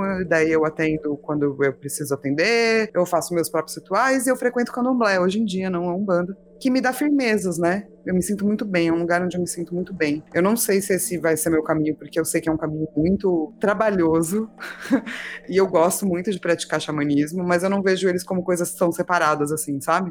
Eu vejo o candomblé é muito próximo de cultura xamã, cultura é, imanente. Então, para mim, meio que foi isso também. E daí foi o momento que eu parei de, na minha carreira, achar que eu tinha que ser grandes coisas, achar que eu devia ter uma certa função, ou que eu devia ser de um certo jeito, ou que eu deveria aceitar. Nos meus 20 anos de carreiras, eu acho que o único. Eu passei por um lugar que eu não saí de lá por conta de algum tipo de preconceito só. E eu, eu sempre fiquei quieta e não falei, porque não pode, né? Porque é feio. Então, a magia, ou o retorno para mim, a magia, como foi para vocês, é de um local muito mais maduro e feliz, e ao mesmo tempo muito mais próprio. Eu sei mais ou menos o que eu quero, apesar de estar aberta a ouvir os outros. Eu sei coisas que eu não quero, com certeza, assim. E eu acho que meio que foi junto. Foi uma jornada de quem eu sou, misturada com uma jornada de quem eu sou em termos mágicos também, né? E Ju, é bruxa, tá? Pode ser bruxa. Tá liberado. Tá liberado! Você quer fazer uma proposta? Menos é. de 100 reais não sai de casa. Não, não tô falando. Eu vou fazer uma proposta de pensamento, uma proposta de ideia. Do mesmo jeito que você tem essa aceitação do feminino, do masculino, da parte boa, da parte ruim, vou colocar numa coisa mais neutra aí, não falando só do feminino, mas a aceitação de você ir da vela branca à vela preta. Sim, eu não sei por que a gente tem que, é, que, que essa vela branca e vela preta é vista com tanta dualidade ainda. Elas não são opostas, elas são coisas. Da... não, não tem isso, sabe? Eu tenho uma braveza muito grande quando a gente tem a tendência a pegar tudo e falar, vamos ver do viário do viés do transcendente. Isso bom, isso ruim, isso monstro, isso herói. Eu falo, não, gente, que preguiça, para. Tudo, pode, pode sim. Mas é a leitura. Inclusive, aceita, aceitar a vela preta faz parte da jornada da heroína. Eita, rapaz. Eu acho que aceitar a vela preta, Verdade. você que é homem que tá ouvindo também, pode ser. Eu tô querendo pensar nisso, porque você disse que a jornada da heroína pode ser mais ampla para tudo. Eu tô fazendo uma proposta para quem não se identifica como eu sou uma mulher, que talvez você entender essa jornada da heroína de uma forma de você ir da vela branca para aceitar a vela preta e talvez aceitar o fato de que são só ferramentas no final. E ferramentas necessárias, Lívia. Vou acrescentar a palavrinha necessária. Eu achei que a proposta que a Lívia ia fazer é vamos criar um grupo nosso.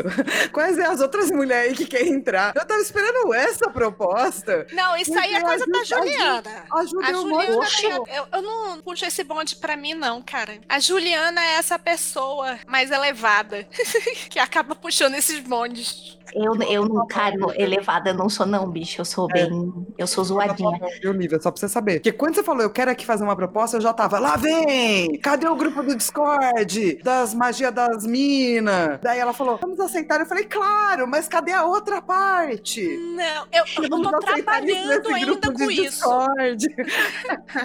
eu tô trabalhando ainda com isso de aceitar o, o, grupo. Por mais que seja um grupo só de mulheres, de coisas, ainda tô trabalhando isso. E isso é que todo mundo é, acaba reclamando. A gente te ajuda em grupo, fica tranquilo. Eu não. Então, é, é, que o problema do grupo. Então, deixa eu contar uma coisa, uma história para vocês. Os meninos, eles não aceitam que assim, nós queremos ter um lugarzinho. Teve um grupo, eu não vou falar o nome do grupo, eu não vou falar o nome, o nome da, da fundadora, porque eu não sei se ela quer que eu fale sobre isso, tá? Mas assim, que criou um grupo e falou assim: olha, aqui vamos ter mulheres, vai ser um espaço seguro bacana para conversar sobre isso, isso, isso, ninguém vai julgar ninguém, parará. Flávia, o que tinha de perfil falso, que não era mulher, só para ver o que tava falando lá dentro e contar para os outros. Ela chegou uma hora que ela desistiu do grupo porque ela estava pedindo, tipo quando você faz conta no banco moderninho aí eletrônico, que você manda uma foto assim com o teu RG.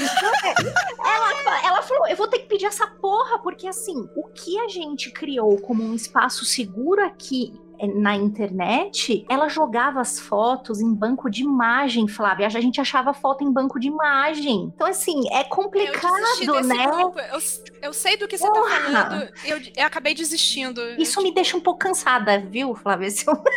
É, Tá então. bom, então eu faço outra proposta. Vamos fazer um Discord interno do Magicando com algumas ouvintes que já são conhecidas. E daí ninguém mais entra e acabou, porque vai ter que virar a ditadura do RG, da foto de RG. Então, ela falou assim: eu estou quase fazendo igual o banco eletrônico e pedindo pra, pra pessoa tirar uma foto. Manda a foto de agora, mas a foto de agora é com RG, sabe? Tira a foto de agora com RG Inter, né? fazendo um, símbolo E aí? específico, né? O sigilo. é.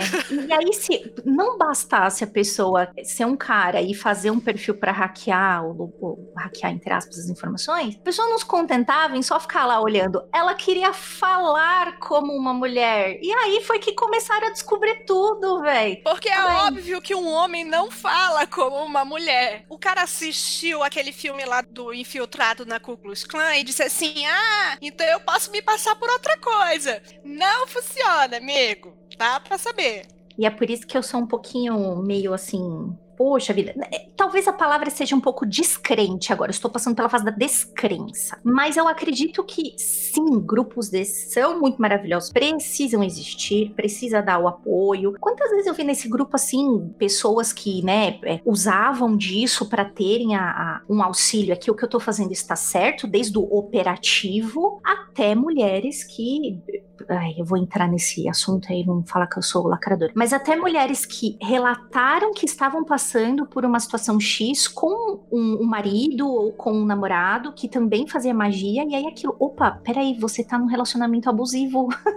você precisa olhar mais. E aí a, a, a pessoa se dá conta e fala, ih, caralho, vou sair disso. Então era uma Teve situação. muito ampla. Teve até uma situação que, quando começou as pessoas falarem com a gente, né? Tipo, pessoas virem perguntar pra, pra gente, tipo, essa pessoa no, no círculo mágico é ok? E a gente dizer, corre, nega. E a pessoa vir falar assim: olha, ainda bem que vocês falaram pra correr e tal. Isso tem coisa boa vindo daí, mas ainda não tem uma forma de você fazer isso virtualmente que não acabe descarrilhando. E tem o problema também das pessoas se discordarem, né? Dos métodos. Isso falando de grupos no geral. Obviamente não posso meter o BD nos outros de grupo de mulher, né? É, obviamente, né? Não, porque grupo de mulher não funciona isso aqui, ó. Deixa eu ensinar pra vocês como é que montar grupo. Não, mas é grupo no geral, esse é o problema, mano. Por mais que. Tem muito grupo aí que, que tem uma boa, uma excelente. Poxa, é legal, as pessoas estão sendo sinceras, e aí. Mas aí tem discordância, e aí ferrou, bicho. Aí então. Essa impressão, tipo, de tô passando a perna no outro, de ah, não, não tô me sentindo segura. É, aí é um problema de, de ser humano, né? Por isso que eu gosto de cachorro. É, eu acho que, inclusive, o que eu ia puxar, antes da Lívia puxar essa proposta, que eu acho até interessante ter puxado antes do que ia colocar aqui, que para encerrar mesmo, que é o tipo de coisa que, de fato, não tem como criar grupos que sejam extremamente seguros com relação a isso e tal. Mas um- talvez uma dica do que vocês achariam necessário para grupos que já existem, como deveria tratar esse universo de maneira um pouco mais saudável e de maneira um pouco mais segura e tal, porque sendo bastante madura, tem mulheres e homens que são certos e errados, e, enfim, não é, não é gênero que vai decidir isso. Obviamente que homens estão fazendo cagada há mais tempo e a- o volume às vezes é meio preocupante, muito preocupante, aliás. Desde os tempos mais primórdios. Mas no geral, inclusive grupos mistos, né? Porque eu tô me referindo, não posso lida- lidar com grupos de mulher, pelo amor de Deus, quem sou eu? Mas grupos mistos, assim, o que, que poderia ser de, de saudável, assim, que vocês sentem falta? O que, que vocês Coloquem acham? mais mulheres em cargos de liderança. Quanto mais mulheres e minorias em cargos realmente de liderança, e não do tipo, ah, você vai ficar aqui, viu? Bem bonitinho. É mais mudança real e você vai ver, e mais você vai perceber saber que isso é maravilhoso. Eu fui dona de empresa por muitos anos, ainda tenho empresa e pá. E quando eu parei de contratar um tipo só de pessoa e comecei a contratar vários, a minha empresa melhorou muito. Aí eu posso falar uma coisa, não é uma bronca, porque senão o Andrei vai me demitir. Não Nunca, é uma bronca. jamais. Tá? É uma sugestão. Eu vou pedir, inclusive, para as pessoas que estão aí no chat Amizade, nossos apoiadores, falarem se eu estou muito fora assim da realidade para fazer um pedido desse. Coloque. Bom, primeiro que assim, comentários da convidada aqui só rasgando seda para falar, porque obviamente ela é maravilhosa e não esperava outra coisa. Mas eu queria pedir, assim, para termos mesas exclusivas de meninas, não só quando o assunto é menina. Vamos ter uma mesa exclusiva de meninas quando nós estivermos falando sobre alta magia? Vamos ter uma mesa exclusiva de meninas quando nós estamos falando de não sei o quê? Não é uma bronca, não estou brigando, eu só estou pedindo porque assim. Não é uma bronca, é uma revolução. É um golpe, não, brincadeira. Não. Larguem as Mas, armas assim, antes que alguém saia ferido. Gente, a organização desse episódio, a menina que multa, levanta a mão pra falar, eu tô assim, desculpa, eu vou ser bastante. Eu tô gozando aqui, tá tão gostoso de gravar esse programa. Sabe? É, assim, não só. Ah, vamos falar sobre assunto de menina. Bota menina pra falar de outras coisas. Porque a gente fala o que que só uma mesa de mulher vê na alta magia, o que que só uma mesa de mulher vê sobre telema, o que que só uma mesa de mulher fala. Eu acho que ia ser da hora, hein? Rapidinho, Ananda, antes de você falar que eu preciso te interromper, é o seguinte, eu tô muito chateado, porque já chamamos mulheres pro 8 de março. Sempre. Não precisamos chamar nenhum outro ano. Não fala isso! Já é o Eu suficiente. nem quero falar mais depois disso. Pode falar, não tô brincando. Não, o que eu ia falar é que, pô, legal, a gente tá lutando aí pra conquistar espaços, né? Esse aqui é um que a gente conseguiu, aparentemente. Então, a gente não precisa mais falar sobre o que é ser mulher, né? O que é. A gente pode falar de outras coisas agora, já que a gente tá aqui, né? De falar das nossas vivências em, em outros aspectos, em outros âmbitos, né? Agora é só. O espaço já tá aqui, né? É, é que esse tipo de coisa. Imagina É... uma mesa Uhum, com uma convidada telemita falando sobre telema. Só mulher. Porque tem um monte de mulher que foge da telema que fala, mano, não vou pra esse rolê não, é que os malucos loucos. Imagina você ver uma mulher que vive isso, está lá dentro pra falar e contar pra nós. Eu acho que ia ser muito louco, cara. Muito E a legal. gente tem várias pessoas que são bem participativas na comunidade de Telema, por exemplo, já que o assunto é esse, que estão ali e tem pontos de vida de vários pontos de, ponto de vista femininos de vários ângulos também. Isso é e a gente bom. só chamou elas pro episódio de março, Andrei. Entendo. O, o- olha só, vou me defender como homem, nem todo homem, porque é o seguinte. Da podosfera brasileira, o Magicano tem 90% mais mulher do que 90% da podosfera brasileira. Mas vocês têm razão sim, vocês têm razão também, sim.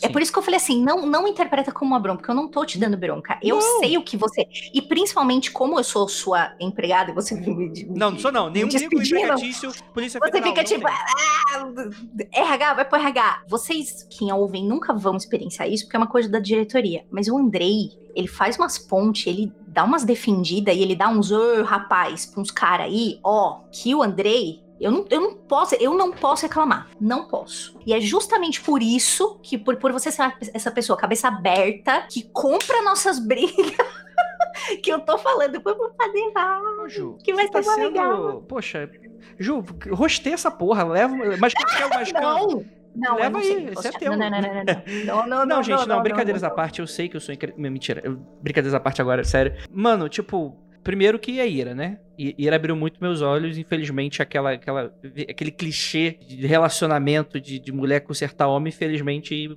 funciona aqui também, de certa forma, né? Mas desde o mundo freak a gente tem, tem um pouco dessa pegada e, tipo assim, eu não tô aqui de falar ah, falsa humildade e tal, porque eu, inclusive eu acho que eu tô fazendo o básico, eu tô fazendo o mínimo e eu deveria estar fazendo mais, inclusive, eu acho que eu não estou fazendo tanto, né? Porque acaba sendo confortável. E, inclusive, até tô até falando com os hosts de, de podcast, pessoas que produzem conteúdo na internet, que eu sei que é muito fácil a gente se colocar nesse encosto de ai, mas não tem muita mulher falando disso. Ai, mas é difícil encontrar.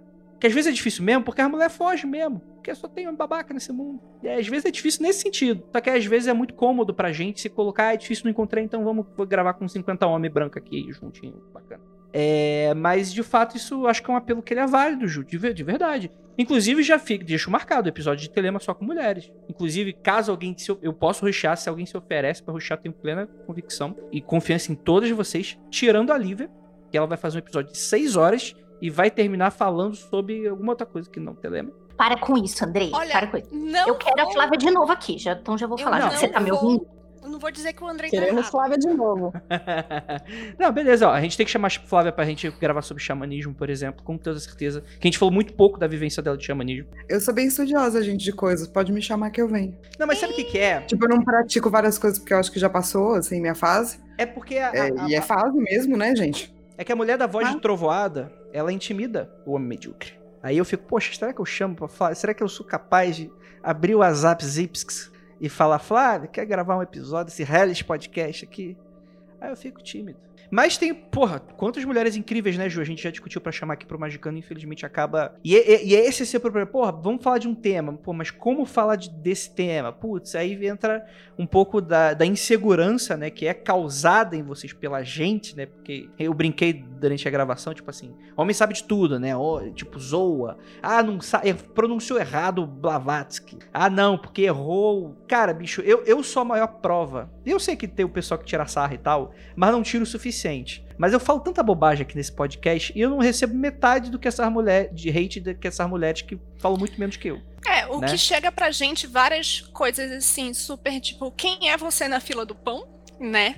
Tipo, não perguntam se quem é o Andrei na Vila do Pão. Mas é aquilo, né? mim, Tipo, eu não me importo, porque é muito fácil eu não me importar, porque eu sei que eu sou criado num, num ponto de vista da, da. A casquinha já é criada muito cedo. E aí é o tipo de coisa que não é um defeito, é uma coisa infligida, né? Que a gente, infelizmente, acaba acontecendo. E eu tô aqui pagando aqui de esquerdo macho, mas também com vários problemas que eu acabo causando também nas meninas e tal. E no podcast e tal, e piadinha que sai Eu errada. tenho pesadelos com E- você. e- e- ah, você, você, você me dá ansiedade. Mas aí é porque você é uma editora, aí você merece. Porque o autor precisa fazer a editora sofrer também.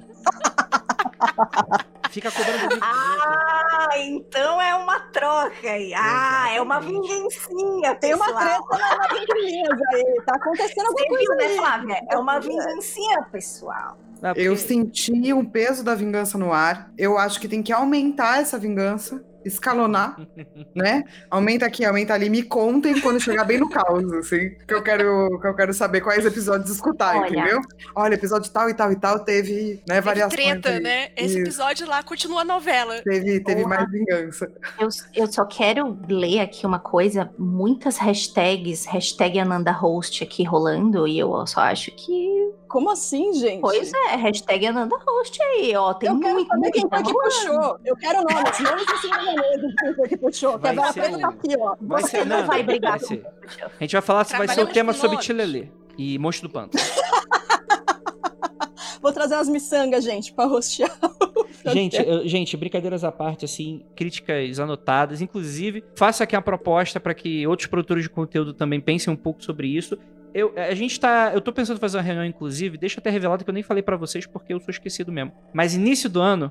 Vai estar todo mundo demitido. Mentira. No início do ano eu quero fazer uma mega reunião pra gente definir pauta e convidados e hadas. E eu acho que a gente pode tentar encaixar esses iades também. Mas o problema do Hades é que é um jogo muito difícil. E é um muito que o pessoal bom. não gosta. Mas muito bom.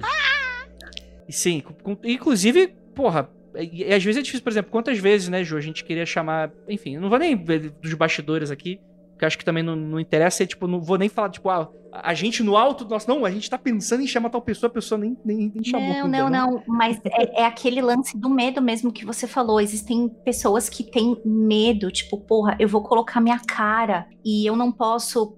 Por exemplo, por motivos de trabalho, meu trabalho não pode saber nunca que eu mexo com essas coisas, entre muitas aspas. E o medo mesmo de sendo mulher da crítica mesmo, né? Tipo, olha, eu já falei sobre isso num outro lugar e eu fui, tipo, muito blá. E às vezes você olha, nossa, deixa eu ver a pesquisa dessa pessoa para ver se é tudo. Cara, não tem nada demais. A pessoa não tá ofendendo ninguém, a pessoa não tá tirando ninguém. A pessoa só está falando algo que ninguém pensou antes e Ju, que incomoda, né? tá Tira errado. a Tá- você pessoa. tá- O pensamento é errado no sentido, tipo assim, desculpa eu ser aqui o main-explain da parada, mas sabe qual é o problema dessa parada? Porra, justo. É, eu, eu vou ter que fazer uma explain. Aqui é o ser obrigado a fazer uma explain. O problema é esse. O problema é que quan- o problema daí é perda de espaço. Não é tipo, ai não, eu só tô falando um negocinho. Claro que você tá falando só um negocinho. Mas a questão é que você não tá levando em conta a perda de espaço que a pessoa tá tendo. E, e às, vezes, às vezes não é nem consciente, às vezes é inconsciente. A pessoa, ela se arma. E ela, porque ela sente que ela tá perdendo espaço. Esse, no meu ponto de vista, desculpa novamente a interrupção, foi involuntário. Desculpa se eu sou homem, esquerdomacho, hashtag. É, esse é o problema, no meu ponto de vista. Mas o que você tá falando também tá certo. Todo, todo mundo certo nesse podcast. Menos eu. Desculpa, senhor. É... Pronto. Gente, é, gostaria muito de agradecer a todas vocês que foram maravilhosas. Não tenho nem palavras que não sejam, além de incríveis e majestosamente fantásticos. Muito obrigado.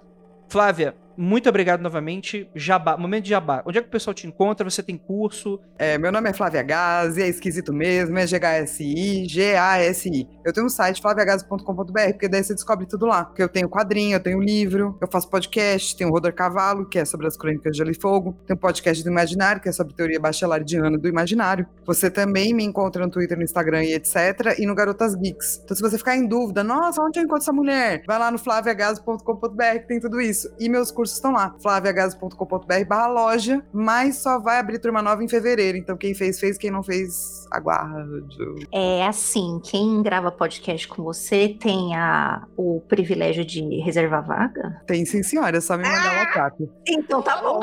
Então eu quero, então eu quero. Tem que pagar o dobro. Oba!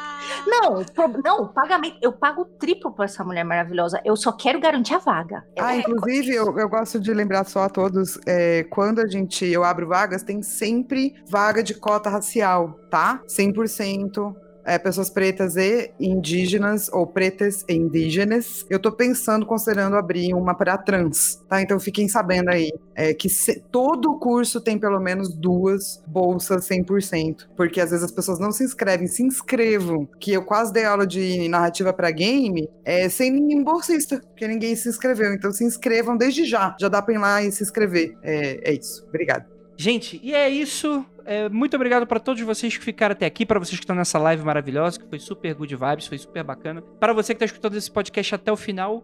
E aquilo, ósculo no bro... Caralho, de novo no brother. Ósculo no Brother? brother. O, o ósculo Tá. Pode dar brother. no brother também. Ah, mas de longe, fora de contexto. Boa noite. Ósculo no teu brother e praise the sun pra todos vocês.